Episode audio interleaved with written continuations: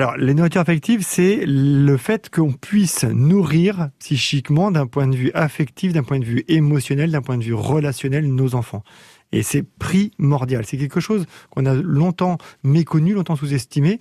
Ce sont des recherches, et entre autres, lors euh, de la chute du, mur de Berlin, dans l'après, un peu plus tard, en 92, si ma mémoire est bonne, euh, quand la dictature de Ceausescu en Roumanie est tombée, qu'on a découvert un grand nombre d'enfants en orphelinat, qu'on s'est rendu compte que, malgré des conditions d'hygiène qui étaient bonnes, les enfants qui avaient ce qu'il fallait à manger, qui étaient changés, qui étaient nourris correctement, et eh bien malgré cela, il y avait un taux de mortalité extrêmement important, d'environ 40%, alors que la moyenne à cette époque-là, entre autres en France, était très faible, était moins en, en deçà de 2%.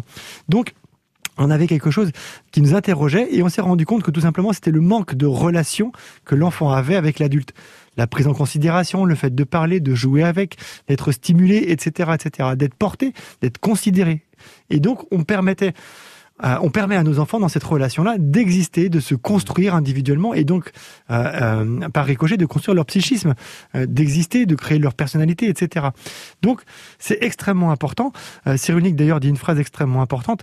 Il ne suffit pas de mettre au monde, de faire naître un enfant, il faut aussi le mettre au monde, c'est-à-dire le mettre dans la relation aux autres, de permettre aux enfants euh, de, se créer du lien, d'exister dans le regard des parents, dans celui de sa mère par exemple pendant qu'elle l'allait ou qu'elle donne le biberon.